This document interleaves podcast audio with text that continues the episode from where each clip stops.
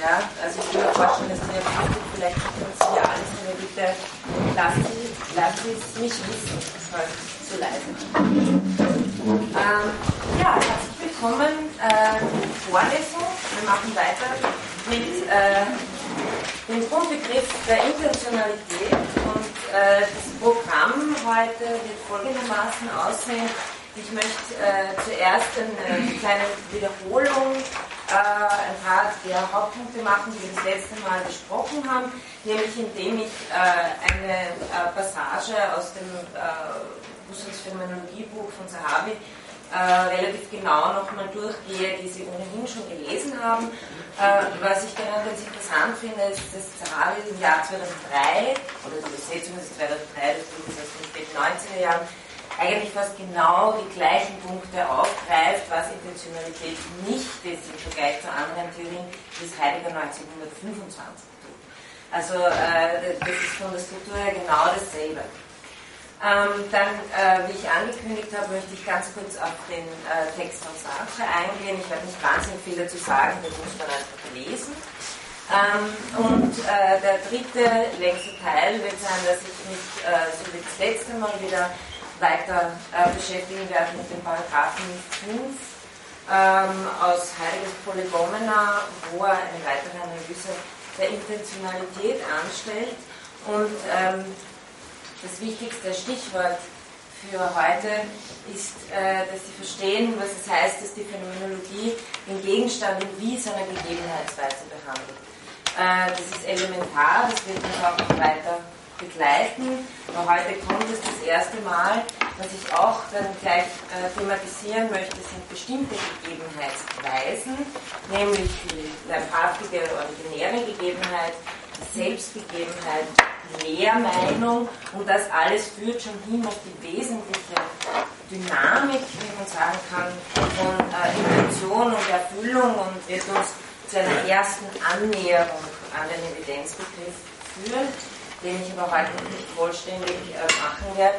Ich habe Ihnen bei den Ausschnitten auch ähm, der Heidegger ein paar Passagen dazu gegeben, wo er die kategoriale Anschauung thematisiert. Ich glaube, das wird sich heute nicht ausgehen, das werde ich eventuell noch das nächste Mal machen. Okay, dann gehen wir gleich zum äh, ersten Punkt. Ähm, der phänomenologische Intentionalitätsbegriff im Kontrast mit anderen Modellen. Nehmen Sie sich da noch zwei Sessel Oder drei sogar. Ähm,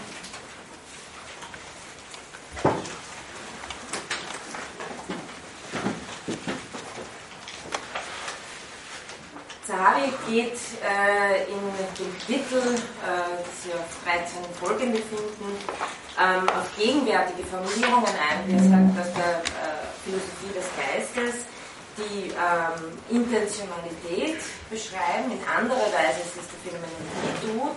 Es geht ihm darum, er sagt, äh, dass er einige alternative und heute auch noch weithin vorherrschende Auffassungen erwähnen will, um auf diese Weise zu zeigen, warum die phänomenologische Analyse so wichtig ist und wodurch sie sich unterscheidet. Und wie gesagt, wenn Sie sich erinnern können an das letzte Mal, das wir bei Heidegger gemacht haben, auch die Stellen aus den logischen Untersuchungen, kommt im Grunde jetzt genau dasselbe wieder.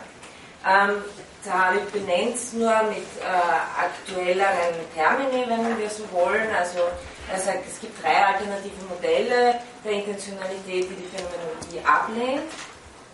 Erstens eine objektivistische Deutung der Intentionalität, zweitens eine subjektivistische und drittens, was wir das letzte Mal ja ausführlich gemacht haben, die Zurückweisung der Bildtheorie bei Husserl. Der intentionale Gegenstand ist kein mentales Konstrukt. Gehen wir kurz auf die einzelnen Punkte noch ein. Das heißt, die objektivistische äh, Deutung der Intentionalität. Äh, die geht mehr oder weniger davon aus, dass das Bewusstsein so etwas wie ein Behälter ist, das an sich keine Beziehung zur Welt hat, sondern nur dann, wenn es eine kausale Einwirkung erfährt, das heißt, wenn Informationen in es eindringen, dann kann eine solche Beziehung entstehen. Also Sie können sich erinnern, Intentionalität ist dann etwas, was äh, eine kausale Beziehung zwischen dem Gegenstand und der Welt, eine Beziehung zwischen zwei realen Gliedern. Das will die Phänomenologie nicht. Das wäre eine objektivistische Theorie der Intentionalität. Dann und nur dann, wenn ein äußerer Gegenstand auf das Bewusstsein einwirkt, kann davon gesprochen werden, dass das Bewusstsein intentional ist. Ähm, Zahavi bringt folgendes äh, Gegenargument, er sagt, es ist schon allein deshalb äh, verfehlt, weil ich viel mehr meinen kann, ein, ein Ausdruck für Intentionalität ist ja auch vermeinen, als das, was in unmittelbare kausale Beziehung zu mir tritt. Und jetzt kommen ein paar Beispiele, das ist das, was ich das letzte Mal gesucht habe und nicht gefunden habe. Die Rückseite des Mondes, runde Vierecke, Einhörner, nächste Weihnachten und den Satz vom Widerspruch. Das ist keine ähm, wilde Zusammensammlung, woran dann Zahavi manchmal so denkt, sondern das äh, sind natürlich bestimmte äh, Objektkategorien, nämlich abwesende, unmögliche, nicht existierende, zukünftige und ideale Gegenstände. Also äh, die alle kann ich äh, intendieren, die nicht mit mir in eine direkte kausale Beziehung treten können. Ergo ist die objektivistische Theorie der Intentionalität insofern verfehlt, weil sie dieses Phänomen überhaupt nicht äh, zu erklären vermag. Ähm, denke ich in meinen Einhorn, so denke ich nicht an nichts. Ja. Gut, das äh, führt uns zur zweiten, äh, äh nach Auffassung der Phänomenologie, Fehldeutung der Intentionalität der subjektivistischen Deutung, ähm, da wird Intentionalität wieder als ein, äh, eine Beziehung zwischen zwei Gliedern gesehen, wobei hier der zweite, das zweite Glied sozusagen, wenn nicht draußen sein kann, dann wird es halt in die Psyche hinein verlegt. Das heißt, Intentionalität ist hier eine Beziehung zu einem psychischen Gegenstand innerhalb des Bewusstseins, dem dann eventuell ein wirklicher Gegenstand entsprechen kann. Sie sehen, dass man dadurch das Problem eigentlich nur verschiebt.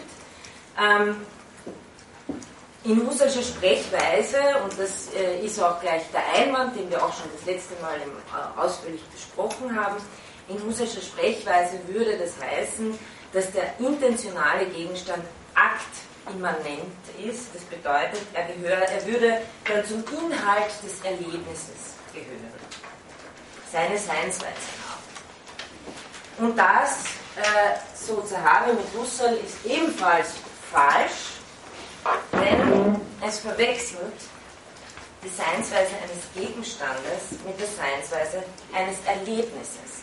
Und das ist eine Sache, die wir ab dem nächsten Mal genauer äh, in den Texten haben werden. Wir werden nämlich ab dem nächsten Mal Husserls Fundamentalbetrachtung äh, aus den Ideen lesen. Und da geht er nochmal ganz genau auf das ein. Aber ähm, man kann sozusagen auch äh, einen kurzen Blick auf die Tradition auf die philosophische Tradition werfen, ähm, wie es zu so einer Ansicht kommt. Nämlich haben wir das sowohl bei Descartes, Hobbes und Locke, dass äh, die der Ansicht sind, wenn wir bewusst sind, dann sind wir nicht kein Bewusstsein von der Welt, sondern Bewusstsein wäre primär ein Bewusstsein von unseren Ideen. Ja? Also Bewusstsein von etwas, mehr oder weniger von etwas innerpsychischen, Aktimmanenten. Und äh, bei Sokolowski habe ich den schönen Ausdruck gefunden, the mind comes in a box. Also das ist sozusagen die Vorstellung, die hier ähm, mit hineinspielt. Wir können nur hinauskommen aus dieser Box, in der vor uns das Kino unsere Empfindungen, Vorstellungen und sonst was spielt, indem wir Schlüsse ziehen, sogenannte Inferenzen, Inferences. Ja? Also es ist auch heute noch, wenn Sie an Davidson denken, aber auch wenn Sie dann an Inferenzialismus und Brandon denken, die natürlich auch über das hinaus wollen, das ist alles was, was auch heute noch gegenwärtig ist. Ähm, das ähm, Geist-Welt-Verhältnis äh, in dieser Weise zu denken. Das heißt, wir haben nur dieses innere Kino und rauskommen tun wir nur, indem wir sozusagen Schlüsse ziehen. Ähm, wie Sokolowski sagt, by reasoning from our mental impressions, not by having them presented to us. Und genau das ist der Unterschied zur Phänomenologie, die einfach sagt, die Gegenstände sind uns gegeben. Wir sind bei der Welt, wir, müssen, wir sind nicht irgendwo drin und müssen dann hinaus. Ähm, und Sokolowski, Sokolowski bringt es folgendermaßen auf den Punkt. Our consciousness, first and foremost, is not of anything at all in dieser Ansicht. Also es ist überhaupt nicht selbstverständlich zu sagen, erstens, Bewusstsein ist wesentlich intentional und zweitens, Intentionalität ist etwas, was mit Bewusstsein zu tun hat.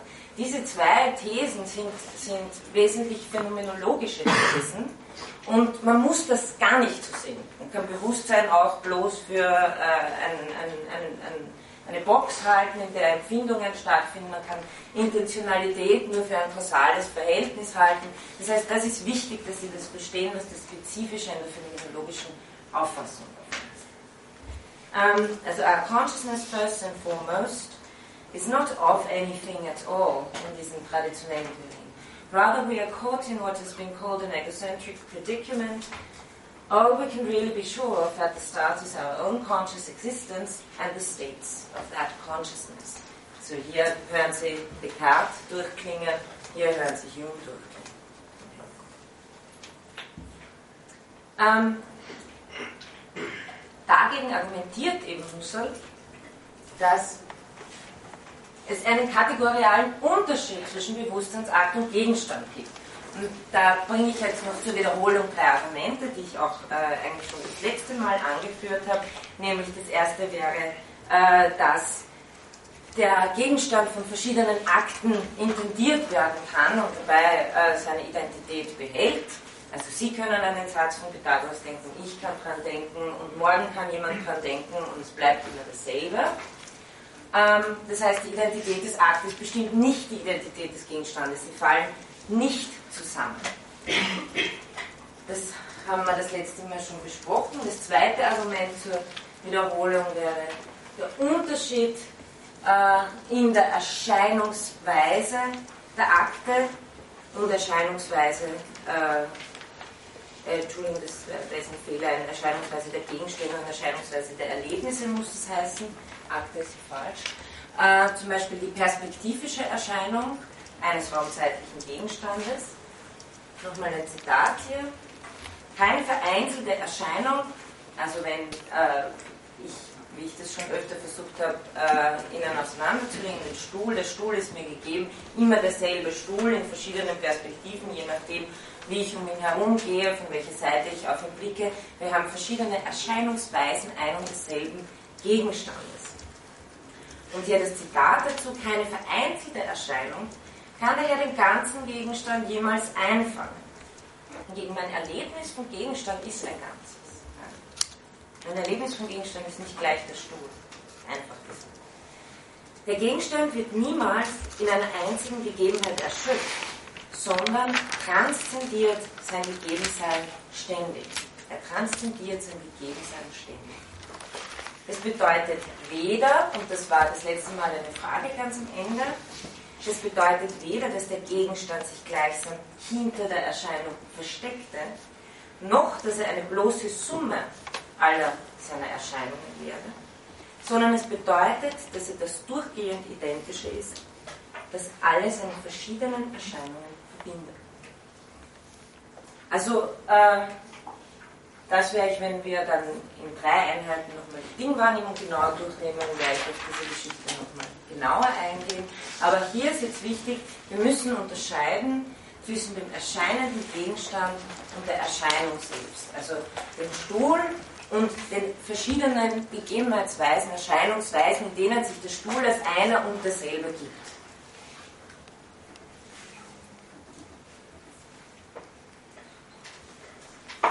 Im Gegensatz dazu ist ein Erlebnis, also zum Beispiel ein Akt, auf den ich reflektiere, meine Wahrnehmung dieses Stuhls, jetzt im Moment, so wie ich sie habe, hat keine verborgene Rückseite. Ja? Also es ist, mein Erlebnis ist einfach kein raumzeitlicher Gegenstand. Wohl ist es äh, zeitlich erstreckt, aber äh, das ist eine ganz andere Art von Unvollständigkeit als diejenigen der räumlichen perspektivischen Erscheinung. Das heißt, ein Erlebnis, und wie gesagt, das wird äh, das nächste, übernächste Mal vor allem äh, in, in dem Text von Husserl nochmal genau durchargumentiert, hat eine fundamental andere Seinsweise als äh, das, was er Realität nennt, raumzeitlich ist. Woher weiß ich das genau? Haben Sie schon mal eine Rückseite von Ihrem Erlebnis gesehen? Ja, das heißt ja noch nichts mit Gefühlen erzählen im Leben. Ja, versuchen Sie es mal. Ist ja nicht was, also dafür müssen Sie nicht nach Amerika fahren. Da können Sie ja, also das kann man ja sozusagen wirklich äh, versuchen, sich na nachzuvollziehen. Ja? Sie müssen mir nicht glauben, dass ich da erzähle, sondern es geht eher darum, dass Sie, dass Sie versuchen nachzuvollziehen, ähm, ihr, ihr Erlebnis von einem Stuhl, ob Sie da rundherum gehen können wie um den Stuhl selber. Oder ob Sie, ob Sie sozusagen in, in dasselbe Verhältnis treten können wie zum Gegenstand. Wir haben eine, eine, eine andere Zugangsweise, indem wir, Husserl nennt das äh, innere Wahrnehmung, aber das möchte ich nicht vorgreifen, weil das haben wir dann im Text, äh, indem wir auf unsere Erlebnisse reflektieren können.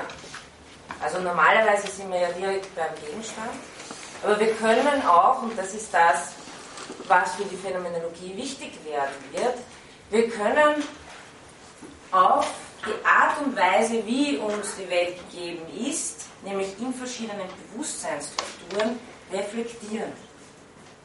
Und wenn wir das tun, dann reflektieren wir auf Erlebnisse.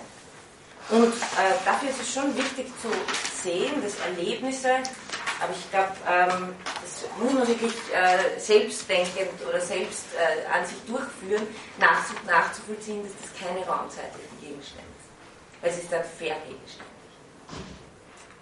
Ja. Aber sind das die Voraussetzungen, dass ich dann überhaupt so etwas wie einen Gegenstand also konstituiere auf die Art? Weil ich meine, ich habe ja, ich, das, was ich mir dann so den Gegenstand vorstelle, kann ich ja nur aus diesen ganzen Erlebnissen irgendwie mit zusammenreimen. Der Gegenstand ist Ihnen im Erlebnis gegeben. Und Husserl wird die These vertreten, ich meine, Husserl ist ein transzendentaler Idealist, dass äh, dass die Gegenstände, dass, dass sie Gegenstände sozusagen ohne Gegebenheit von Gegenständen überhaupt nicht haben, ja? also nicht konstituieren können, wie Sie richtig sagen. Aber das bedeutet nicht, dass, sie, dass der Gegenstand die Summe ihrer Bewusstseinsinhalte ist. Der Gegenstand ist ihrem Bewusstsein transzendent, aber er ist in verschiedenen Erscheinungsweisen äh, präsent. Als, also er ist präsent als Gegenstand im Bewusstsein, aber das heißt nicht, dass er sozusagen in einer Box ist.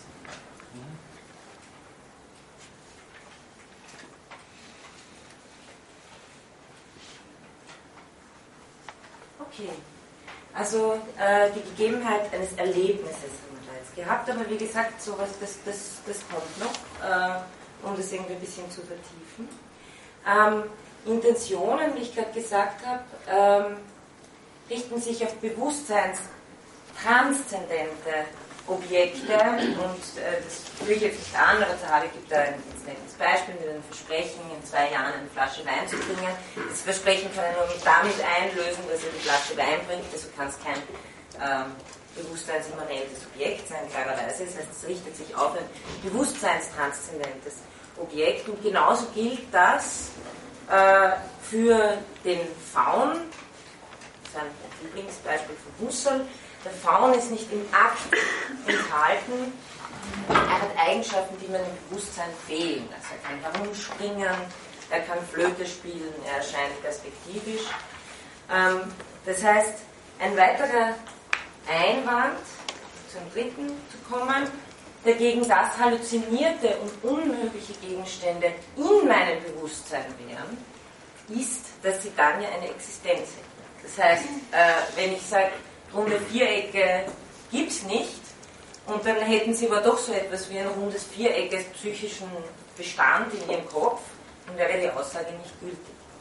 Ähm, das heißt, wir haben das das letzte Mal gehabt, oder wir haben das bei der Folie auch gehabt, Intentionalität ist bewusstseinstranszendent, auch wenn sie sich auf unmögliche und nicht existierende Gegenstände richtet.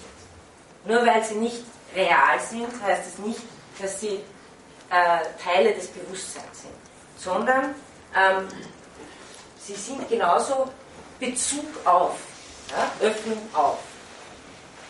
Weil halluzinierte Gegenstände nicht existieren, muss man deshalb den Trugwahrnehmungen ihre Intentionalität absprechen. Das wäre nämlich eben die Konsequenz einer objektivistischen Intentionalitätstheorie.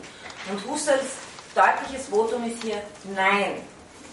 Auch die Trugwahrnehmung öffnet uns sozusagen eine Welt, und wenn es eine Trugwelt ist.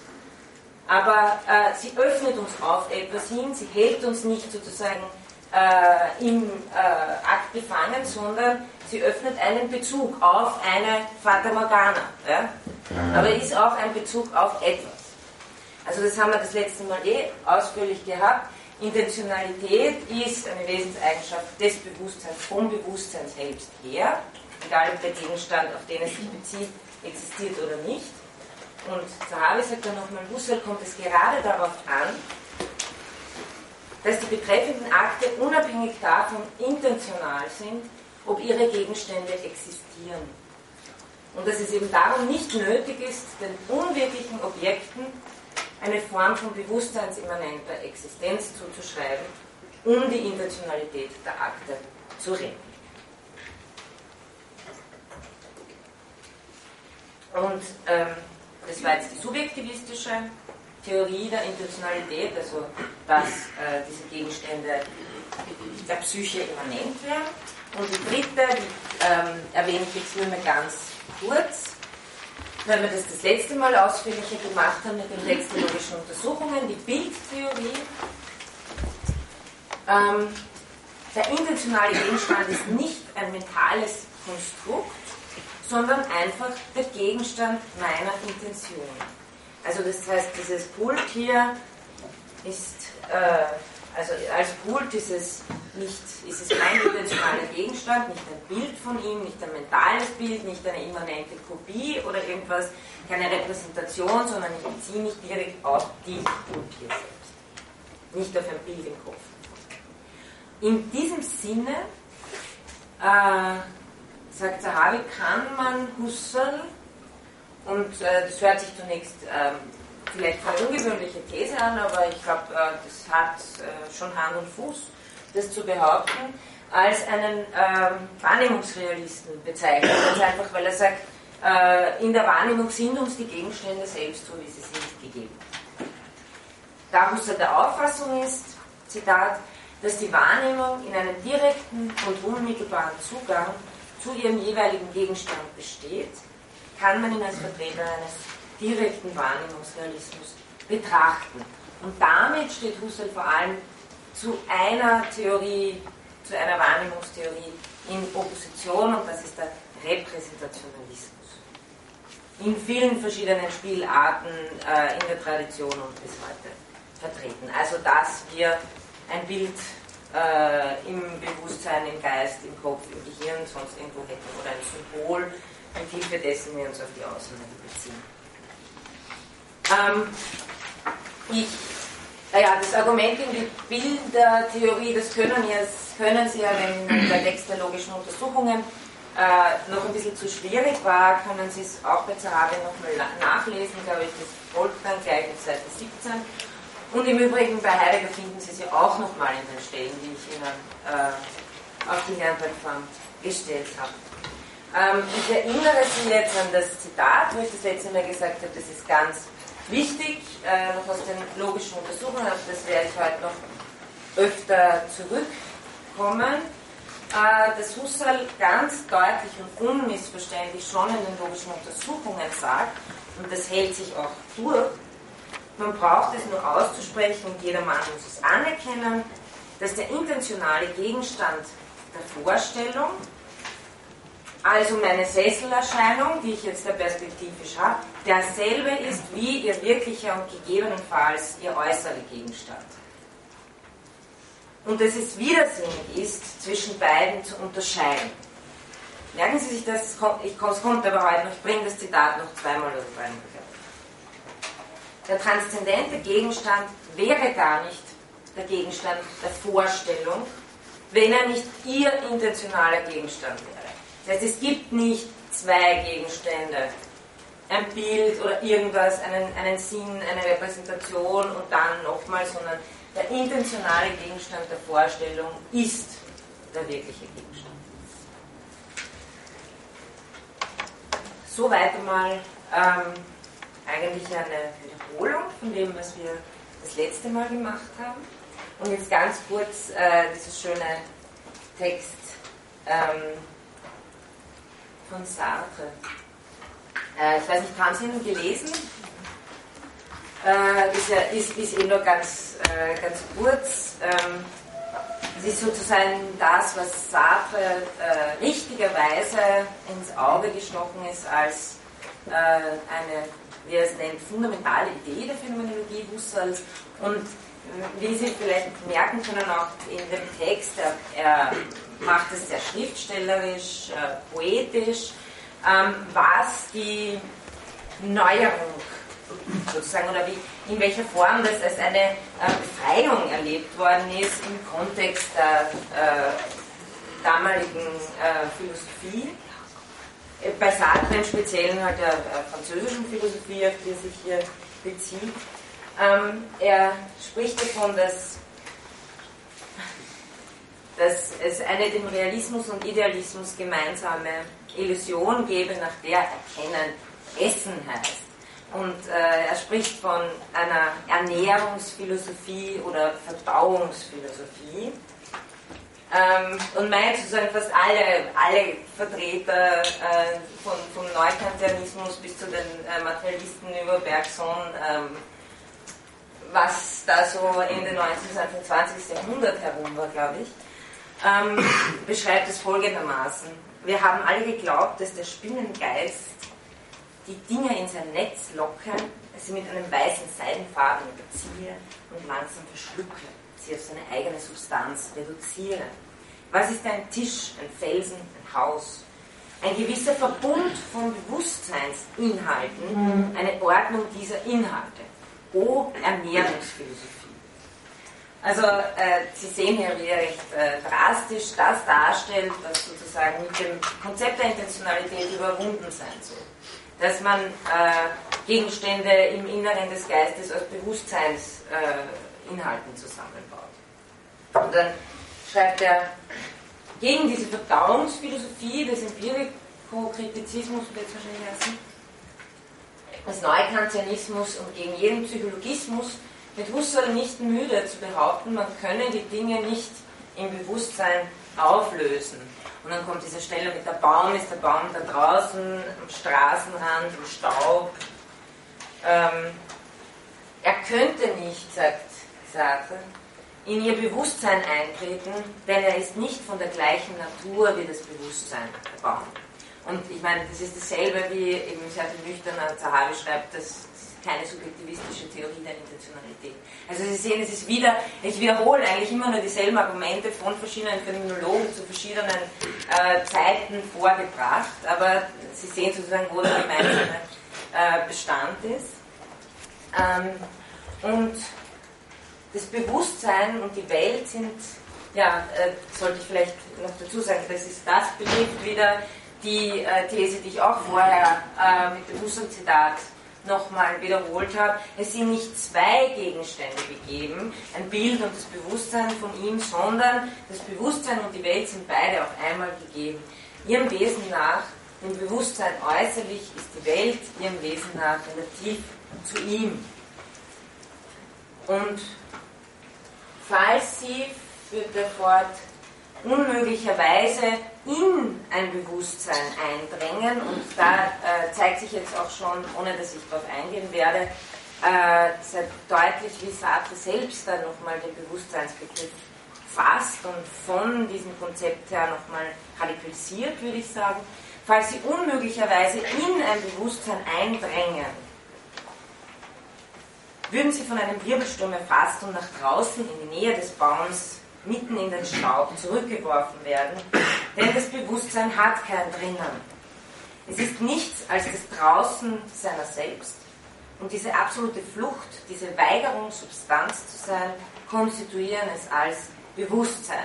Also hier kündigt sich schon sehr stark an, so wie dann äh, Sartre das Sein und das Nichts, das Bewusstsein als Negativität, als für sich, äh, als das geseinte Nichts im Sein und so weiter erfassen wird. Aber das äh, wäre eine andere äh, Vorlesung. Diese Notwendigkeit für das Bewusstsein als Bewusstsein von etwas anderem von sich zu existieren, nennt Husserl Intentionalität.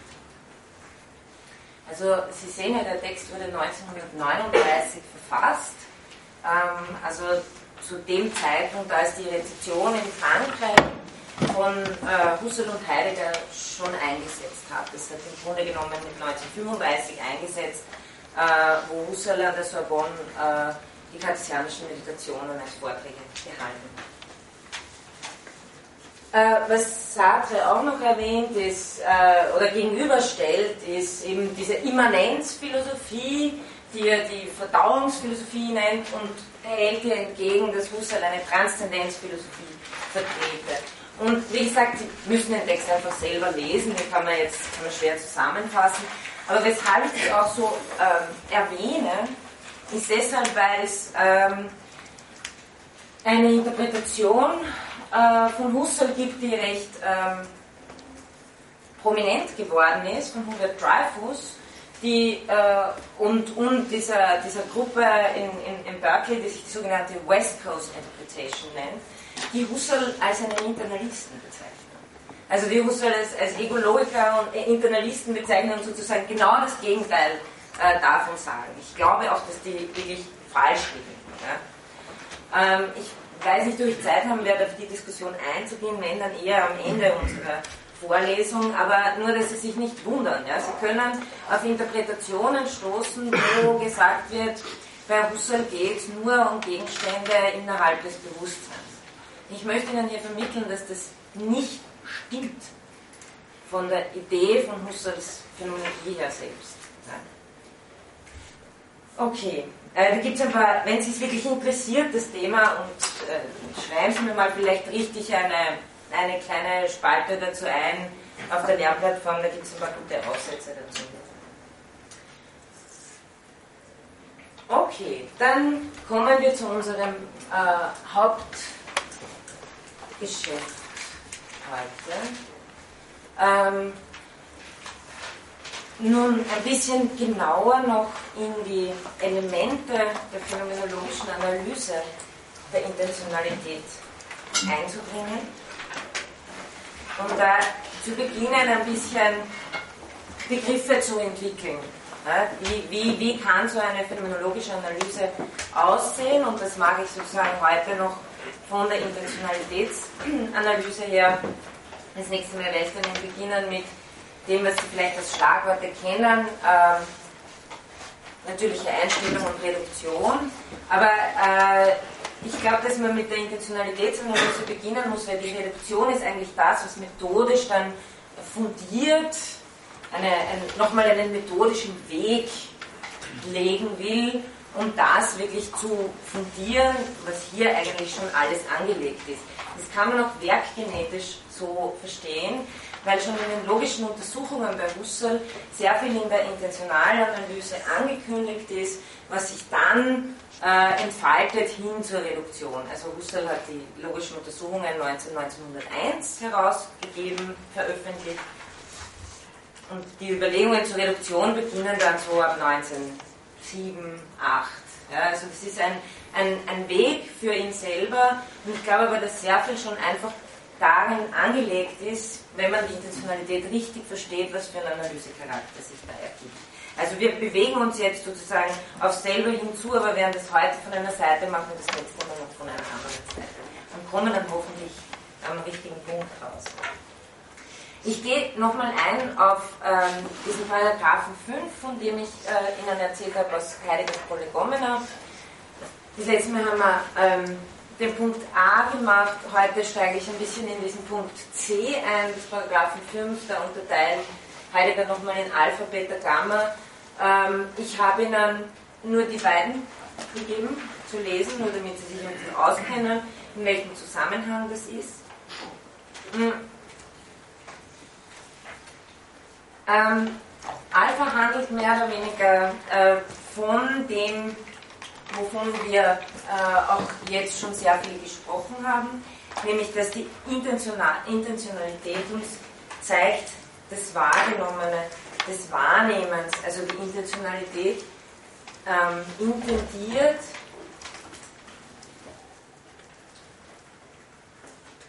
einen transzendenten Gegenstand, zum Beispiel eben diese Wasserflasche. Und Heidegger nennt es jetzt das wahrgenommene Seiende an ihm selbst. Also das Wahrgenommene des Wahrnehmens, diese Flasche, und das kann ich wieder in verschiedenen Hinsichten, Hinsichten betrachten. Und das wird jetzt wichtig, ja, weil das führt uns sozusagen auf das Feld der Phänomenologie. Und Alpha. Alpha tut es noch nicht, das würde eher in eine ontologische Richtung führen, nämlich äh, das Wahrgenommene als, äh, des Wahrnehmens als das Seiende an ihm selbst. Diesen Gegenstand, der mir gegeben ist, als das transzendente Objekt, dem kann ich mich zuwenden und kann ihn in verschiedener Weise betrachten und beschreiben. Ich kann ihn abmessen, ich kann ihn als Naturgegenstand betrachten, ich kann ihn aber auch als Kulturgegenstand betrachten. Also ich kann sozusagen äh, diesen Gegenstand selbst in verschiedenen äh, Weisen mich ihm zuwenden und ihn sozusagen als dieses Seiende selbst thematisieren. Okay, soweit so gut, ist ja noch nicht besonders aufregend. Was aber macht die phänomenologische Analyse besonders oder was macht sie interessant? Was sollte sozusagen das sein, was dieses Feld überhaupt eröffnet? Nicht, dass sie auf den Gegenstand als Seiendes reflektiert, sondern dass sie auf die Gegebenheitsweise des Gegenstandes reflektiert. Und jetzt sind wir bei dem, was ich Ihnen ganz am Anfang gesagt habe, dass das äh, wichtig sein wird. Und das nennt Heidegger eben in diesem Paragraphen Beta das Wahrgenommene des Wahrnehmens, das Wie des Intendiertseins. Also Alpha nochmal war das Wahrgenommene des Wahrnehmens, das Seiende an ihm selbst und Wetter haben jetzt das Wahrgenommene des Wahrnehmens, das Wie des Intendiertseins. Also ich schaue in zwei verschiedenen Hinsichten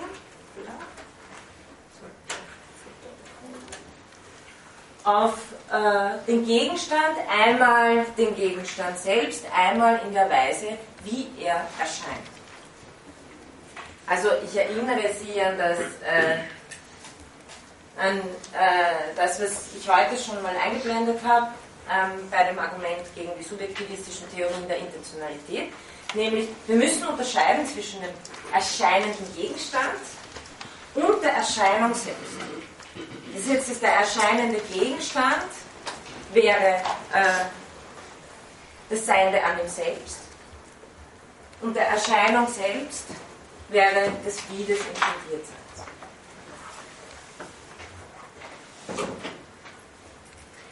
Das ist eine absolut wichtige Unterscheidung und Sie müssen jetzt wirklich Acht geben, weil das ist, äh, das ist jetzt ganz entscheidend, dass man, wenn man diese Unterscheidung macht, damit nicht zurückfällt in die Bildertheorie.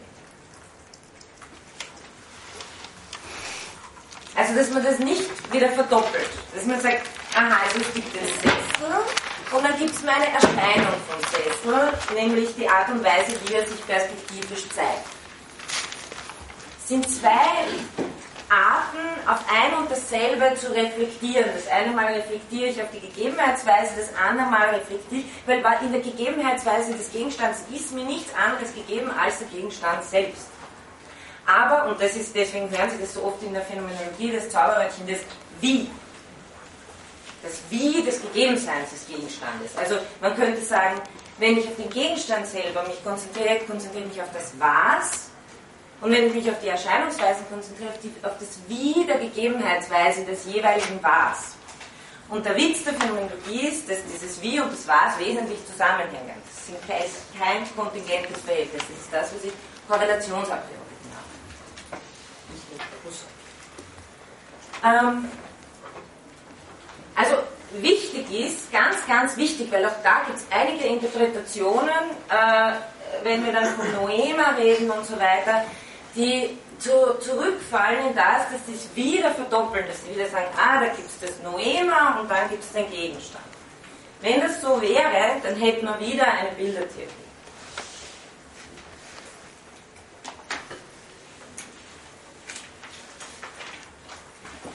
Zitat von Heidegger, das Wahrgenommene im strengen Sinne, und er sagt strenger Sinn der Phänomenologie, weil das das Thema der Phänomenologie ist, die Gegebenheitsweise der Gegenstände. Das Was der Gegenstände ist ja schon immer Thema der Philosophie, wenn Sie so wollen, der Ontologie, bei Aristoteles. Ähm, de, aber die, die, die spezielle Blickwendung und nichts anderes soll die Reduktion ermöglichen. Die spezielle Blickwendung ist hier auf das Wiedergegebenheitsweise. Das heißt, das Wahrgenommene im strengen Sinne der Phänomenologie ist das Wahrgenommene als solches, genauer gesprochen, die Wahrgenommenheit dieses Stuhls, das setzt Heidegger jetzt noch eins drauf, was zu dieser Reflexion dazugehört, zum Beispiel die Art und Weise, die Struktur, in der der Stuhl wahrgenommen. Mit dem Ausdruck Wahrgenommenes als solches meine ich dieses Seiende in der Art und Weise seines Wahrgenommenseins. So zeigt sich zum Beispiel ein Ton auf eine andere Weise als äh, ein raumzeitlicher Gegenstand, weil ein Ton sozusagen als Phänomen keine räumliche Entfaltung hat, sozusagen wenn ich es als physikalisch-kausales finde. Äh, so zeigt sich, das habe ich auch ganz am Anfang erwähnt, das Klima eines Landes anders als eine mathematische Formel. Und das sind und das ist hier in dem Zitat mit inbegriffen und ich werde an anderer Stelle nochmal genauer äh, darauf eingehen. Es geht ja nicht darum, dass der Sessel erscheint halt so und ein anderer erscheint so, sondern es geht um Strukturen von, wenn Sie so wollen, Erscheinungssystemen auch ähm, auszumachen. Ja? Also dass das eine gewisse Regelmäßigkeit im Durchlaufen der Erscheinung hat. Ich kann es von verschiedenen Seiten. Ja? Aber damit sich die Identität des Stuhles als Stuhl durchhält, muss eine gewisse Regelmäßigkeit im Ablauf der Erscheinung erfolgen. Ähm, das sind Themen, die sozusagen die Phänomenologie interessieren. Ja?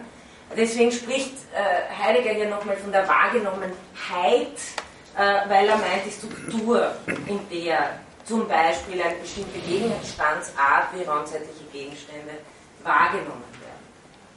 Es muss nicht nur Wahrnehmung sein, es kann Erinnerung sein, es kann Fantasie sein, äh, alles sind verschiedene äh, Gegebenheitsweisen von Gegenständen.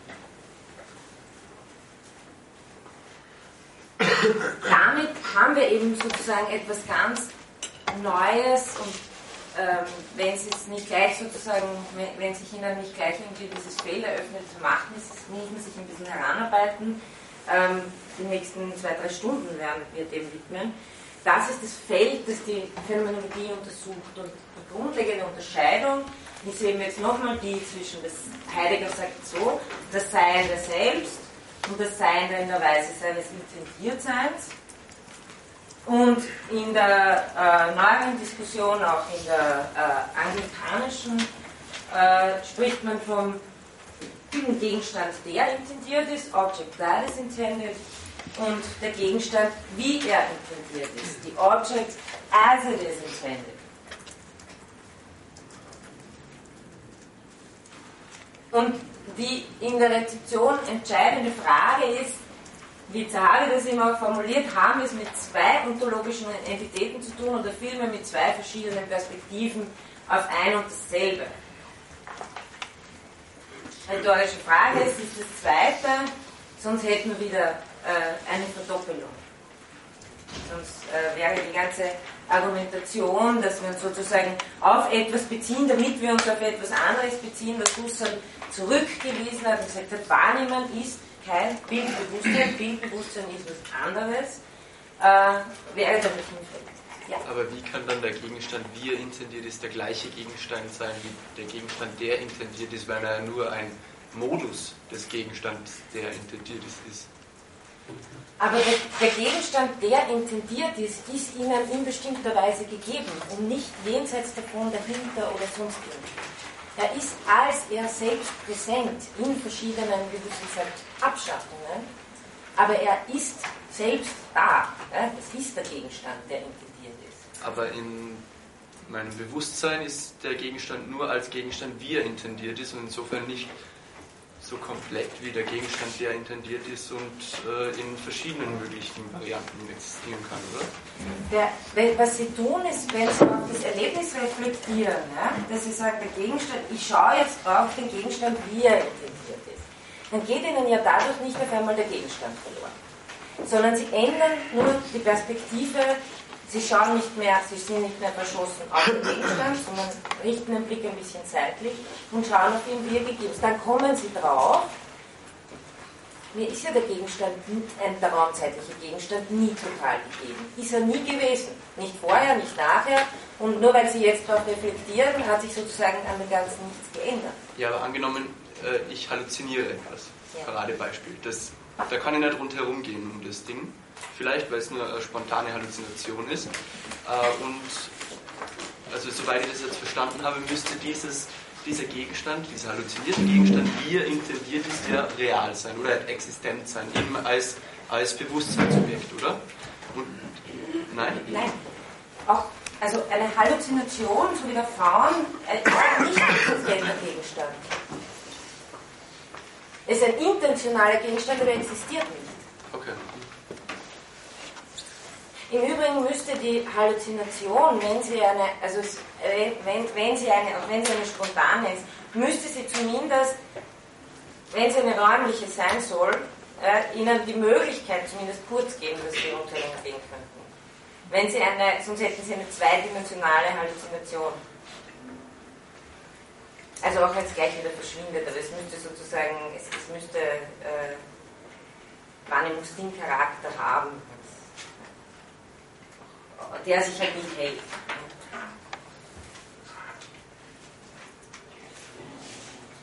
Ja. Aber mich würde interessieren, wie ist das mit der, mit der Wahrheitsfähigkeit in der Phänomenologie? Wie, wie wird die erzeugt in der Phänomenologie? Wahrheit. Da ähm, komme ich drauf. Mhm. Es äh, läuft über Also eine, eine, es ist eine Gegebenheitsweise. Eine ausgezeichnete Gegebenheitsweise. Ich komme Okay, also das ist eine ganz, ganz wichtige Sache. Und ich erinnere Sie nochmal eben an dieses Zitat. Ich habe gesagt, es kommt nochmal. Äh, der Gegenstand, wie er intendiert wird, das ist der intentionale Gegenstand, ist dasselbe wie der Gegenstand, der intendiert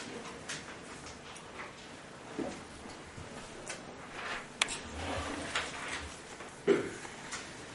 Ähm, ich möchte auf einige, wenn wir jetzt äh, uns darauf konzentrieren, was das heißen könnte, dass die Phänomenologie sagt, wir wollen eine Wissenschaft daraus machen, eine Forschungsrichtung daraus machen, das herauszufinden, was wesentliche Strukturen des Wiedergegebenheitsweises sind. Weil nichts anderes ist das, was Husserl macht möchte ich mal damit beginnen, sagen, einige fundamentale Gegebenheitsweisen zu thematisieren, was auch mit einiger sozusagen Grundterminologie zu tun hat. Äh, das erste wäre leibhaftige Gegebenheitsweise, wie Husserl sagt, oder hm, originäre Gegebenheit bedeutet dasselbe. Dann Selbstgegebenheit, was nicht ganz dasselbe ist. Leibhaftigkeit ist eine spezielle Form der Selbstgegebenheit.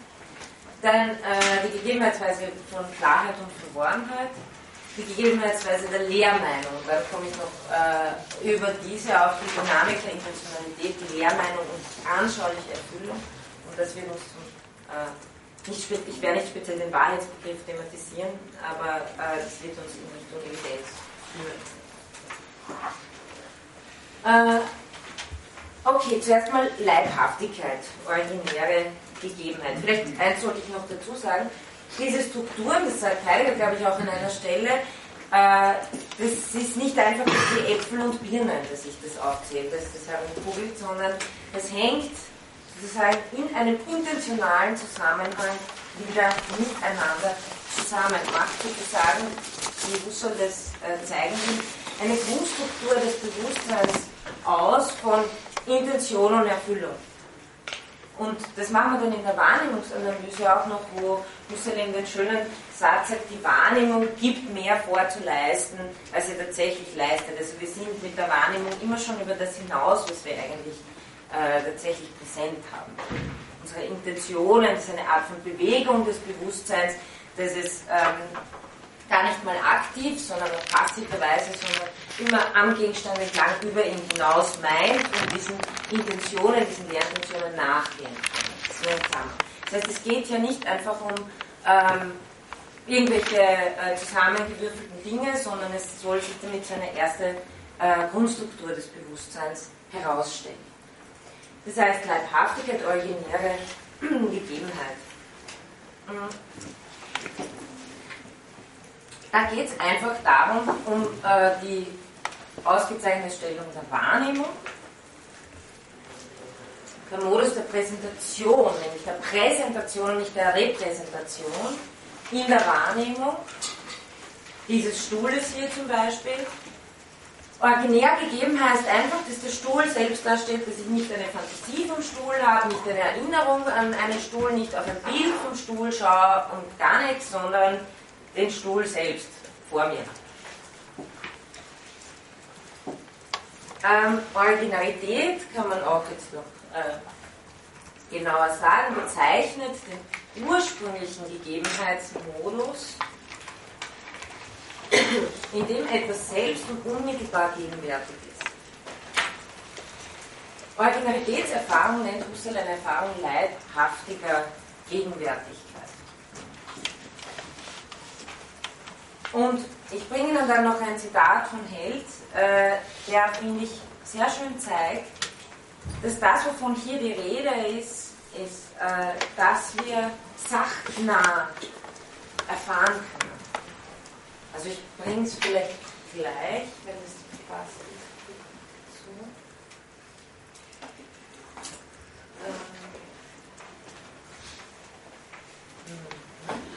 Ähm. Genau. Ich kann über eine Sache nur reden, sei es objektiv oder bloß meinungshaft, weil ich voraussetze, dass sich grundsätzlich die Möglichkeit realisieren lässt, sie auf sachnahe Weise sozusagen anschaulich leibhaft zu erleben. Also er versucht jetzt wirklich, er versucht hier ein Argument deutlich zu machen, das sowas ausdrückt wie eine Sinnbedingung. Also wenn Sie darüber nachdenken und das nachprüfen, dann geht es darum, äh, sich klar zu machen, was wir immer schon, wenn wir sagen, ja, aber das kann das jetzt, ist das jetzt wirklich der Sessel oder so dass wir immer schon in der Struktur dieser Frage voraussetzen, dass es zumindest eine Möglichkeit gibt, eine sachnahe Erfahrung eines Gegenstands zu haben. Wenn es das gar nicht gäbe, dann würden wir auch gar keine Mode des Zweifelns haben. Das heißt, ich kann über Sache nur reden, sei es objektiv oder bloß meinungshaft, weil ich voraussetze, dass sich grundsätzlich die Möglichkeit realisieren lässt, sie auf sachnahe Weise sozusagen anschaulich, leibhaft zu erleben. Ohne eine solche Möglichkeit wäre mir die Sache nicht einmal bekannt, sie existierte für mich nicht so weiß ich mich bei allem, was mir in meinen Erfahrungen, Erlebnissen oder Gedanken begegnen mag, verwiesen, ver, verwiesen ja, auf Situationen, in denen das Erfahrene, Erlebte, Gedachte ursprünglich, muss man sagen, originär im Umkreis meines Erfahrens, Erlebens, Denkens aufgetaucht ist oder darin in originärer Weise auftreten könnte. Wie immer mir eine Sache erscheinen mag, jedes Erscheinen von etwas ist zurück oder vorbezogen auf ein originäres Gegebensein für mich und bezieht letztlich von daher seinen Sinngehalt. Also äh, die, die, die, Fantasie meines Schreibtisches zu Hause, den ich mir vorstelle, den ich mir vergegenwärtige, impliziert sozusagen, dass ich zumindest der Möglichkeit nach, vielleicht, ich hoffe nicht, dass meine Wohnung abgebrannt inzwischen, ich kann ihn nicht mehr anschauen, aber impliziert der idealen Möglichkeit nach, dass ich hingehe und sozusagen diese äh, nicht selbstgegebene oder diese, Entschuldigung, nicht originär gegebene, äh, diesen nicht originär gegebenen Gegenstand, weil Fantasiegegenstand, in einer leibhaften Selbstgegebenheitsweise äh, vor mir habe und sage, aha, ja, er ist schwarz. Ich habe glaubt, er ist irgendwie dunkelbraun unten, aber er ist schwarz. Ja? Also es wäre so die einfachste Form äh, der Selbstkritik. Das kleiner Ausflug nach vorne. Ähm, das heißt eben, äh, Originalität oder Leibhaftigkeit heißt nichts anderes als das Ding steht selber da. Es ist keine, äh, es, es ist als es selbst gegeben. Ein paar Zitate jetzt von Husserl dazu. Äh, aus den Ideen, äh, wo er die zwei wesentlichen Präsentationsmodi nennt für äh, originärgebende Anschauung.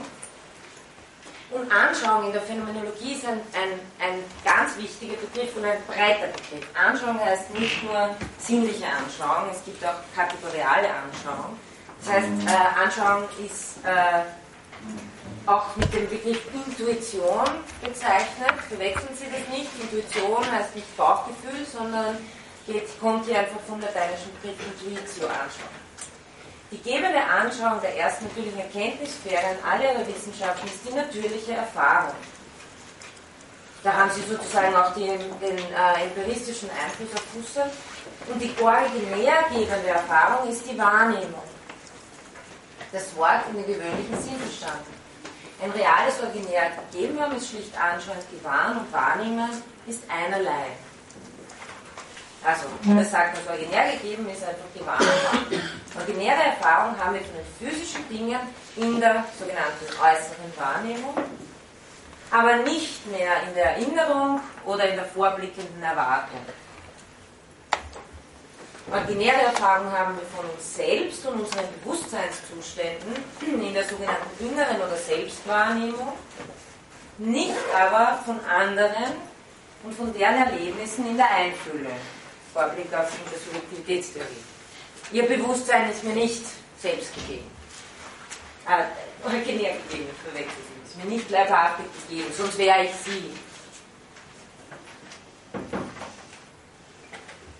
Dieses Ansehen der Einfühlung ist zwar ein anschauender, gebender, jedoch nicht mehr originär gebender Akt. Also es ist ein gebender Akt, aber er gibt das, was gegeben wird, nicht in originärer Weise. Der andere und sein Seelenleben sind zwar bewusst als selbst da, also es ist kein Bild von ihnen da, sondern sie sind selbst da, aber äh, sie sind eins mit seinem Leibe da, aber nicht wie dieser bewusst als originär gegeben. Ihr Seelenleben ist mir nicht originär gegeben. Also das ist der Unterschied zwischen leibhaftiger bzw. originärer Gegebenheit und nicht originärer. Ähm, Leibhaftigkeit ist jetzt, wie Heidegger sagt, ein ausgezeichneter Modus der Selbstgegebenheit eines Seienden. Das heißt, selbstgegeben muss ähm, ein weiterer Begriff sein. Ähm, und da schauen wir uns wieder ein Zitat von Husserl selbst an. In den unmittelbaren anschauenden Akten schauen wir ihn selbst an. Es bauen sich auf ihren Auffassungen nicht Auffassungen höherer Stufe. Es ist also nicht bewusst, wofür das Angeschaute als Zeichen oder Bild fungieren könnte. Und eben darum heißt es unmittelbar angeschaut als es selbst. Also die Selbstgegebenheit ist einfach äh, im Unterschied zu äh, ein Bild von etwas da oder ein Symbol von etwas da. Muss aber keine leibhaftige Gegebenheit sein.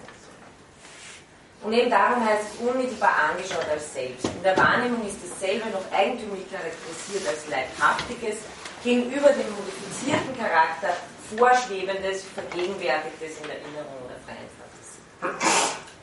Die Stellen haben Sie dann, wenn Sie das nachlesen wollen, ich gebe dann eh die PowerPoint-Präsentation auf die äh, Lernplattform, dass Sie das in Ruhe nachlesen können.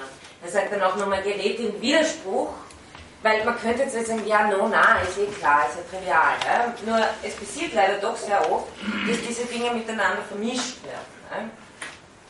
Also man gerät in Widersinn, wenn man diese wesentlich verschieden gebauten Vorstellungsweisen und gegengemäß korrelativ die entsprechenden Gegebenheitsweisen in der üblichen Weise durcheinander wirft. Also schlichte Vergegenwärtigung mit Symbolisierung und erst recht schlichte Wahrnehmung mit allen beiden. Also Vergegenwärtigung, Vergegenwärtigung meines Schreibtisches zu Hause ist nicht dasselbe wie Wahrnehmung meines Schreibtisches und ist nicht dasselbe wie das Symbol eines Schreibtisches, das da dasteht. Ich, ich sage vielleicht ja, klar, aber äh, denken Sie dran, wenn Sie demnächst bei einer erkenntnistheoretischen Theorie oder einer Geist-Welt-Theorie auf das stoßen, ob das wirklich genau diese Dinge auch beherzigt und die Art und Weise, wie uns die Welt gegeben ist, als Gegenwärtigung darstellt oder als eine Symbolhabe oder als eine Vergegenwärtigung, Repräsentation etc. Also Selbstgegebenheit ist nicht ein Bild von oder nicht ein Symbol von, Heidegger nennt das Beispiel äh, von der Weidenauer Brücke, die Selbstgegebenheit der Brücke in meiner Vorstellung. Äh, es kann auch eine bloße Lehrintention sein, dazu komme ich gleich. Das heißt, ich meine die Brücke selbst und ein Bild von ihr. Dagegen wäre die leibhaftige originäre Gegebenheit der Brücke, ich stehe vor ihr. Okay, ich glaube, das ist eh klar. Und das Selbst, das eigene Selbst? Die, sind da, äh, die, die eigenen Erlebnisse, haben wir vorhin Zitat gehabt, die sind in der inneren Wahrnehmung Die innere Wahrnehmung? Das eigene Darauf, Selbst nimmt sich selbst wahr, oder? Darauf möchte ich das nächste Mal kommen, wenn wir den Text haben.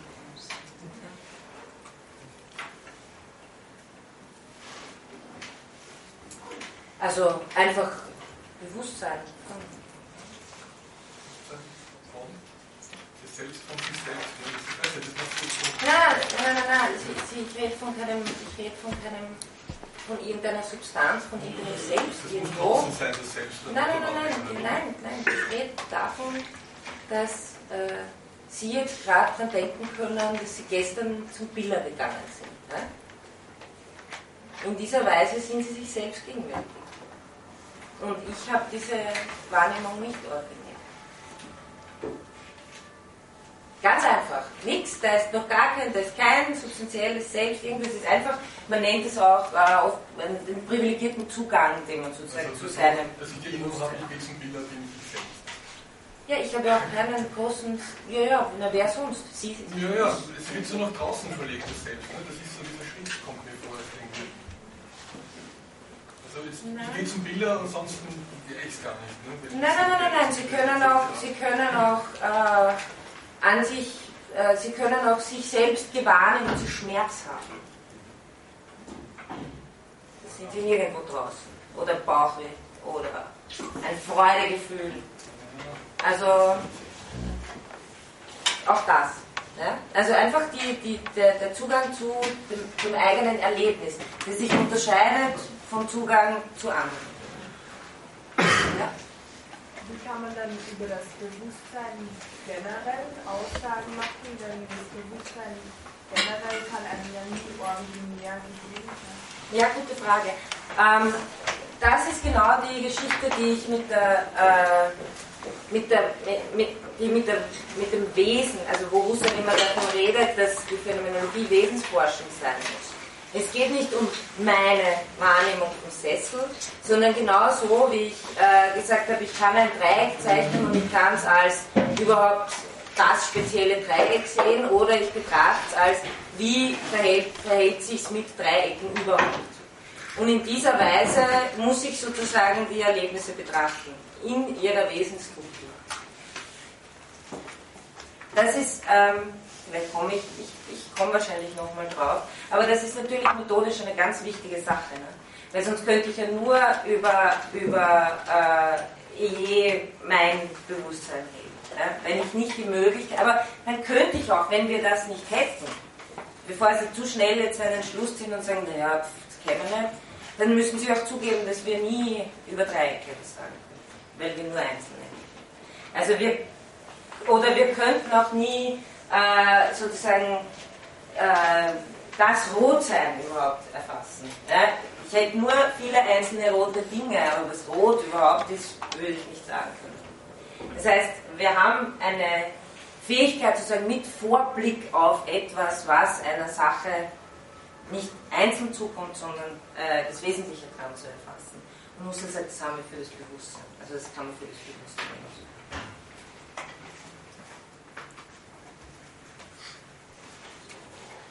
Okay, kommen wir zu einer auch nicht so schwierigen Sache, aber betrifft auch Gegebenheitsweisen natürlich.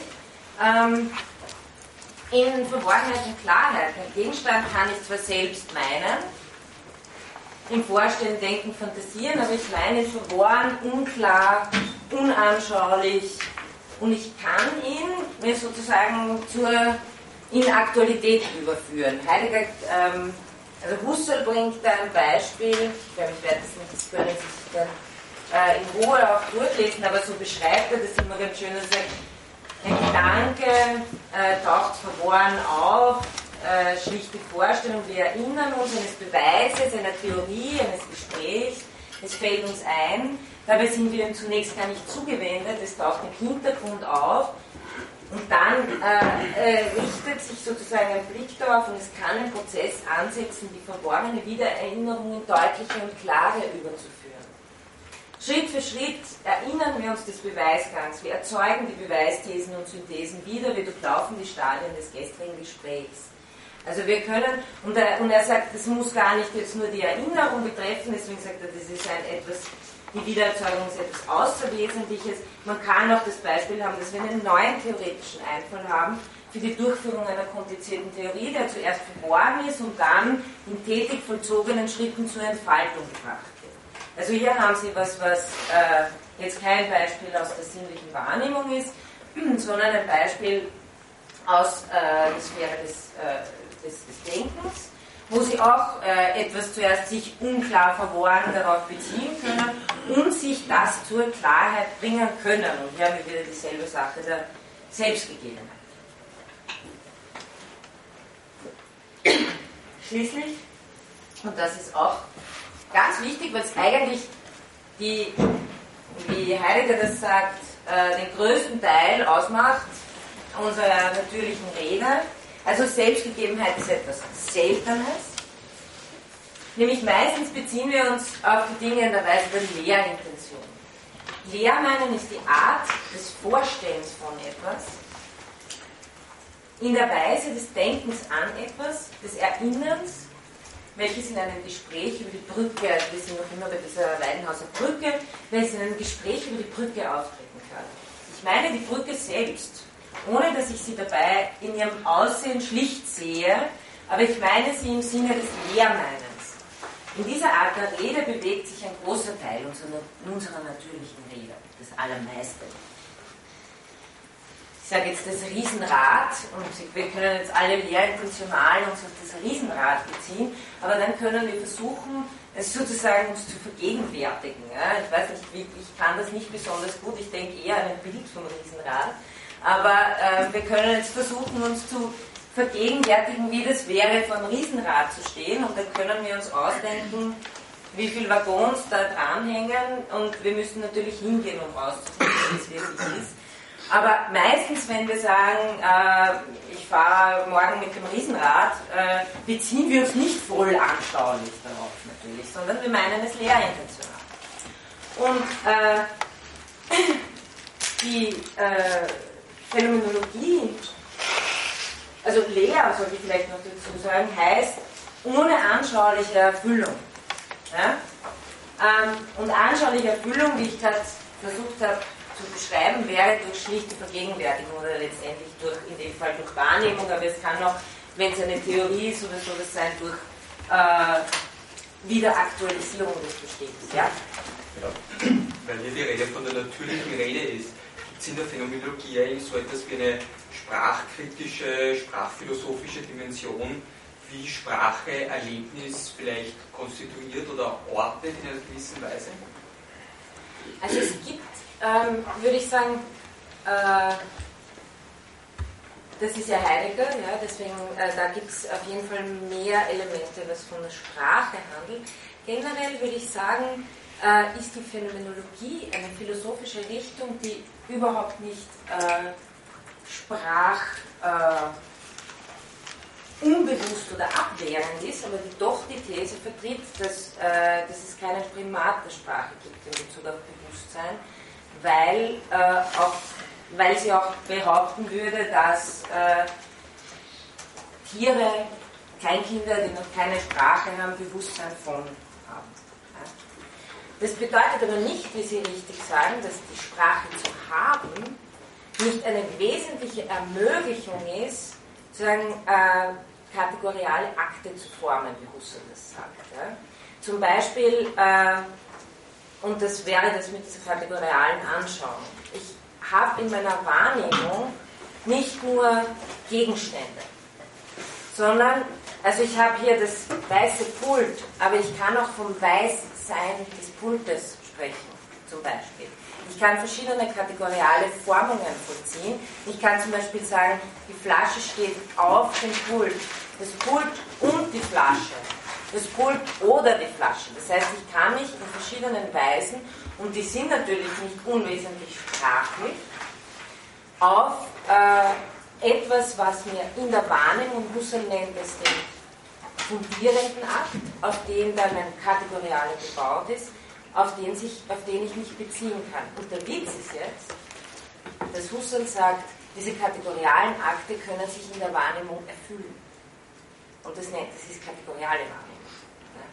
Also ich kann sozusagen das Weißsein des Pultes kann ich sozusagen als Partial, Partialintentionen, wie er das nennt, erfüllt haben.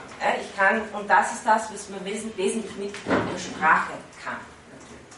Aber worauf Husserl ähm, hinweist, ist, er sagt, das sind fundierte Akte, die auf schlichten Akten beruhen. Und ähm, deswegen würde ich sagen, äh, Sprache auf jeden Fall sehr wichtig, aber äh, Bewusstsein von wäre noch was, was sozusagen überhaupt erst Sprachlichkeit ermöglicht.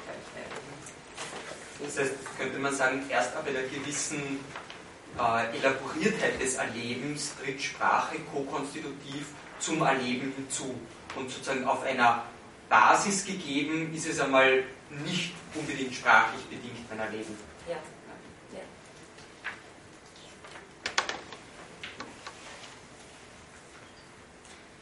Ähm, man kann im Übrigen auch leer meinen, ähm, glaube ich, in sehr, in, gar nicht nur in natürlicher Rede, sondern in, in der sehr einfachen Wahrnehmung. Nämlich, äh, indem ich den Stuhl hier sehe, habe ich eine Lehrmeinung über seine Rückseite. Ja? Ich habe nämlich, und das, das schreibt ja Heidegger auch ganz schön, indem ich den Stuhl hier perspektivisch sehe, ist es ja für mich nicht so, als ob er jetzt gar keine Unterseite hätte, sondern ich nehme da irgendwas an. Husserl nennt es passive Intentionalität, die ständig fungiert. Es fungiert in meiner Wahrnehmung. Und im Grunde sind das auch Lehrintentionen. Sie können erfüllt werden, indem ich das umdrehe und sage, aha, okay. Aber ähm, Lehrintentionen sind zu einem größten Teil in, natürlich in der Rede, aber sie, sie sind auch in unserem ganz basalen Wahrnehmungsverhalten schon drin. Und ja, aber ist denn zum Beispiel die, das Beispiel Schmerz oder Freude oder ähm, Gefühle, ähm, das sind das eigentlich auch Lehrintentionen?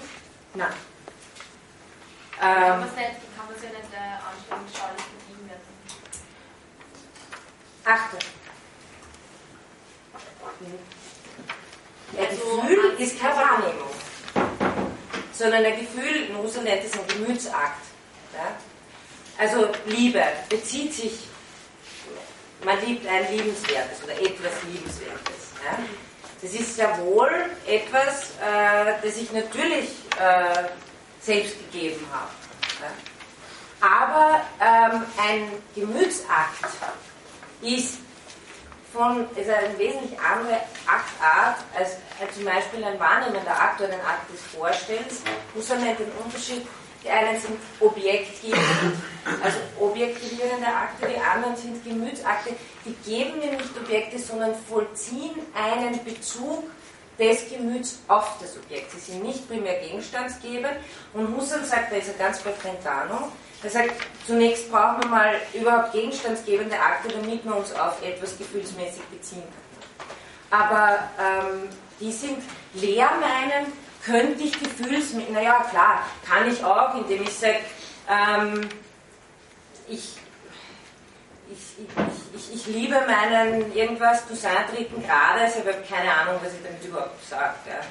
Also ich meine sozusagen nicht. Also auch da ist natürlich Lehrmeinung und richtiger Vollzug eines Gefühls sind zwei verschiedene Dinge. Also das gehören jetzt sozusagen wirklich nur Nein, nein, nein. Die, die Struktur von Lehrmeinung, Selbstgegebenheit bezieht sich auf alle Akte. Alle Akte, und, je, und aber je verschieden. Und Russells äh, also akribische Aufgabe ist es, sozusagen herauszufinden, äh, wo gibt es da Unterschiede und, und wie ist es von je, weil offensichtlich ist äh, zu fühlen etwas anderes als wahrzunehmen. Ja? Also muss es da auch Unterschiede geben in der Art und Weise, was Selbstgegebenheit heißt. Nur, ähm, die Lehrmeinung und anschauliche Erfüllung oder im Sinne von äh, Selbstgegebenheit, das behauptet er, ist eine Struktur von Bewusstsein überhaupt, von allen Akteuren.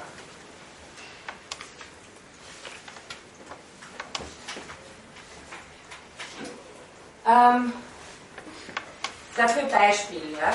Also das auch jetzt nicht aus der Wahrnehmung kommt, sondern äh, wieder aus der Mathematik, aus, dem, aus der Sphäre des Denkens, wenn Sie so wollen. Grundlegender Unterschied der Gegebenheitsweise von Lehrmeinung und Erfüllung gilt nicht nur für die sinnliche Wahrnehmung, sondern für alle Akte. Schön gepasst ist die Folie. Heidegger nimmt das Beispiel ähm, 1 plus 2 ist 2 plus 1 ähm, er sagt, das kann man einfach irgendwie so dahersagen und man kann auch damit verstehen, dass man keinen Unsinn sagt. Aber man kann das auch anders äh, in Angriff nehmen, nämlich dass man es versucht, nochmal einsichtig zu vollziehen, sodass jeder Schritt unter Vergegenwärtigung des Gemeinten vollzogen wird. Also ich vergegenwärtige mich wirklich, und warum ist es eigentlich so? Ja? 1 plus 2 ist 2 plus 1. Ähm, und das nennt man eben Erfüllung der Partialintentionen. Ich mache mir alle Bestimmungen in ihren ursprünglichen Bedeutungen präsent.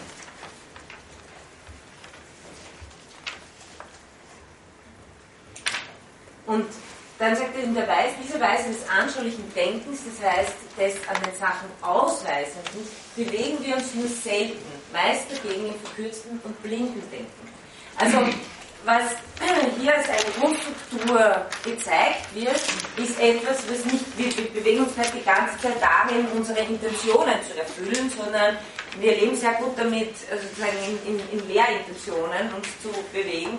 Allerdings haben wir natürlich schon äh, leibhaftige Gegebenheit in der Wahrnehmung. Ja? Aber das ist ja nicht alles, was wir haben. Wir sind ja ständig im Bewusstsein bei 20.000 anderen Dingen. Ja? Ähm,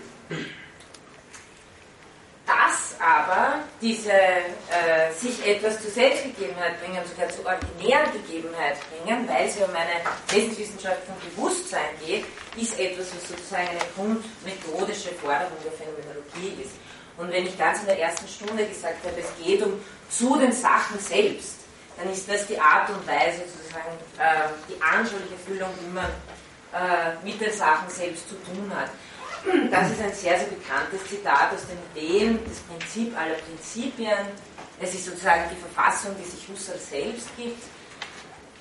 Und wo jeder Phänomenologe oder jede Phänomenologin der anderen sagen kann, Moment, so geht es nicht, wo ist hier die originärgebende Anschauung?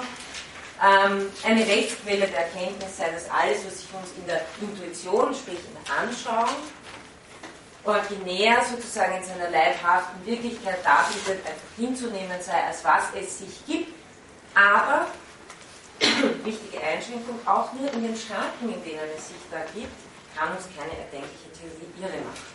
Also das ist so ein, alle Theorien weg, nur das, was uns ähm, im Zugang zu unseren Erlebnissen als Wiedergegebenheitsweise von Gegenständen, aber auch nur das und keine Theorien darüber hinaus gegeben ist, das wollen wir sozusagen, damit, damit wollen wir Phänomenologie machen. Also das möchte ich da nur am Rande sagen, ist ja keine, ich mache keine Vorlesung über Methodik, da könnte man auch eine eigene Vorlesung machen, aber das ist sozusagen eine ganz, ein, ein, ein ganz wichtiges Verfassungsprinzip der Phänomenologie. Und da hätte ich jetzt dann noch das Held-Zitat gehabt, das ich schon vorgezogen habe, das meinen in Erkenntnis überführen, wir versetzen uns in Erfahrungs- oder Erlebnissituationen, die uns die notwendige Sachnähe verschaffen. Und so kommen wir eben auch auf das und äh, auf, den, auf den Evidenzbegriff in dieser Dynamik von Intention und Erfüllung, dass innerhalb der Mannigfaltigkeit von Weisen des Vorstellens ein bestimmter Zusammenhang zu sehen ist, nämlich genau der eben von Lehrintention und möglicher anschaulicher Erfüllung.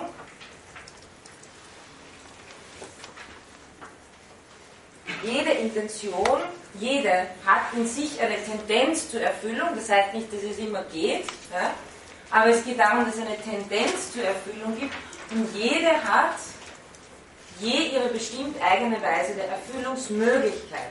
Wahrnehmung überhaupt nur durch Wahrnehmung. Also wenn ich eine Lehrintention in Bezug auf die Rückseite des Stuhles habe, wird diese Lehrintention nicht dadurch erfüllt, dass ich eine Rückseite fantasiere oder mich an eine erinnere, sondern die bestimmte Wahrnehmungsintention verlangt nach Erfüllung durch die Wahrnehmung, durch die leibhafte Wahrnehmung. Erinnerung nie durch Erwartung, sondern durch erinnernde Vergegenwärtigung oder noch besser, wenn ich dann wirklich zum Lesen gehen kann und nachschauen kann. Ist, äh, tatsächlich ist. Also diese Erfüllungsstruktur, um das noch zumindest hier erwähnt zu haben, führt auf den Evidenzbegriff. Und ich werde auf den Evidenzbegriff nochmal in der, in, in, in äh, der dritten Einheit von heute weg eingehen. Hier jetzt nur mal kurz eine erste Definition und zwei wichtige Punkte in Bezug auf den Evidenzbegriff. Heidegger definiert es ganz schön, Evidenz ist ein bestimmter intentionaler Akt, und zwar der Identifizierung des Vermeinten und Angeschauten. Sie sehen schon hier wieder Intention und anschauliche Erfüllung. Das Vermeinte leuchtet selbst an der Sache auf. Husserl nennt es auch äh, die Adequatio re et intellectus, also Evidenz ist unmittelbar oder mittelbar in äh, alle, alle Evidenz, Entschuldigung, ist unmittelbar oder mittelbar in originärgebenden Akten, letztlich in Wahrnehmungsakten fundiert, inneren oder äußeren Wahrnehmung. Und eine echte Adequatio reet intellectus wird dadurch hergestellt, dass, und das ist jetzt mehr oder weniger Husserls Evidenztheorie, die, die ich Ihnen noch ganz kompliziert in vier verschiedenen Punkten aus den logischen Untersuchungen vortragen könnte, aber das will ich eigentlich nicht weil äh, das würde uns hier zu weit führen. Äh, deswegen kurz gefasst eine dadurch hergestellt, dass das Gegenständliche genau als das, als welches es intendiert ist, wirklich gegenwärtig oder gegeben Das heißt, es gibt zwei wichtige Punkte, auf die ich Sie hier aufmerksam machen will. Damit höre ich dann der erste Punkt ist der, Evidenz ist kein Gefühl. Husserl wird nicht müde, das zu betonen, weil es ja auch, äh, und Heidegger führt sich in den Passagen auch an, die ich Ihnen die Lernplattform gestellt habe. Das ist, Heidegger sagt, es ist nicht, dass irgendwie ein Druck da ist und dann merkt man, ah, jetzt ist die Wahrheit da. Ja? Sondern Evidenz ist eine bestimmte Gegebenheitsweise des Gegenstandes, nämlich Selbstgegebenheit. Beziehungsweise das Erlebnis einer Gegebenheitsweise, weil sie ein Bewusstsein von ist. Evidenz ist ein bestimmter intentionaler Akt, also es geht darum, dass Evidenz generell eine Funktion des Bewusstseins ist, ein intentionaler Akt, und zwar der der Identifizierung des Vermeinten und des Angestaubten. Das Vermeinte leuchtet selbst in der Sache auf. Das habe ich jetzt zweimal gemacht, oder? Zitat. Der zweite wichtige Punkt ist der, und das ist im Grunde genommen eine Sache, die schon Aristoteles sagt in der nikomachischen Ethik, die, der ganz wesentliche Punkt der Regionalität der Evidenz. Ich habe äh, heute eh schon des Öfteren gesagt, Husserl geht es da, Husserl ist ein, jemand, der ganz fein differenziert. Wahrnehmen ist nicht dasselbe wie Vorstellen. Vorstellen ist nicht dasselbe wie etwas ein Symbol haben. Etwas als Symbol haben ist nicht dasselbe wie es zu erinnern. Das ist nicht dasselbe wie es zu vergehen und so weiter. Das heißt, genauso kann ich nicht von allen Gegenstandsarten dieselbe Art der Evidenz verlangen. Und das sagt äh, Aristoteles in der nikomachischen Ethik auch. Wir können nicht von Dingen der Ethik dieselbe Evidenz verlangen wie von mathematischen Dingen. Das heißt einfach, dass man die Sache äh, mit was anderem verwechselt. Ja? Das heißt, ähm, jeder Sachregion ihre bestimmte Art von Evidenz. Die Evidenz eines raumzeitlichen Gegenstandes kann nicht dieselbe Evidenz sein wie die einer apodiktischen logischen Einsicht. Das zu verlangen wäre äh, widersinnig. Es wäre einfach zu verkennen, mit welchen Gegenständen wir es zu tun haben. Und dann gibt es verschiedene Evidenzarten, auf die werde ich dann äh, in ein paar Stunden eingehen, assotorische, apodiktische Evidenz und so weiter und so weiter verschiedene, im Grunde genommen, verschiedene Arten, wie sich in idealer Möglichkeit ein Gegenstand selbst geben kann. Und Evidenz ist nichts anderes als eben dieser Akt der Identifizierung des Vermeinten mit dem Selbstgegebenen. Das äh, ist das, was in der Evidenz aufleuchtet, wie Heidegger das. Okay, ich mache hier Schluss. Die Ideation nehme ich mir für das nächste Mal auf als kleiner Sukkus des Tages, was, was, sozusagen die zwei wichtigsten Dinge sind, äh, die man sich mitnehmen kann, ist eben, äh, dass, sie, dass sie sozusagen sich nochmal überlegen, was heißt es, der Gegenstand selbst, die Object Status Intended, im Unterschied zum Gegenstand wie seine Gegebenheitsweise, as it is intended, und und im Grunde genommen schließen wir damit jetzt mal vorläufig diese erste Betrachtung der Intentionalität ab. Ähm, Heidegger hat damit gesagt, damit ist die Grundverfassung der Intentionalität mal in, Blick, in den Blick gekommen. Nämlich, dass wir uns zuerst mal freigeschaufelt haben, das ist es alles nicht. Und dass wir jetzt sehen, es geht um eine eigentümliche Zugehörigkeit zwischen der Weise des Intendiertseins, der Intentio und dem Intentum, Wobei das Intentum des Intendierte zu verstehen ist, in dem herausgestellten Sinne nicht das Wahrgenommene als Seien dessen heißen, sondern das Seiende im Wie seines Wahrgenommenseins. Das Intentum im Wie seines Intendiertseins. Und das wird das Feld der Phänomenologie sein. Ähm, kleine Bemerkung zur Terminologie noch. Die Intention, ein Fußball in den Ideen, die Noesis, den Gegenstand im Wie seines Intendiertseins nennt Husserl Noema. Beides vom, vom äh, griechischen äh, Noen oder vom Nous, also Noen, schlicht erfassen, vernehmen. Also wenn wir das dann, es kann sein, dass das das nächste Mal schon im Text auch vorkommt, ähm, der Ideen, aber da geht es mal los mit natürlicher Einstellung und dann machen wir dann sozusagen den Weg von der, den methodischen Weg von der Reduktion her und werden eigentlich auch dort an. Okay.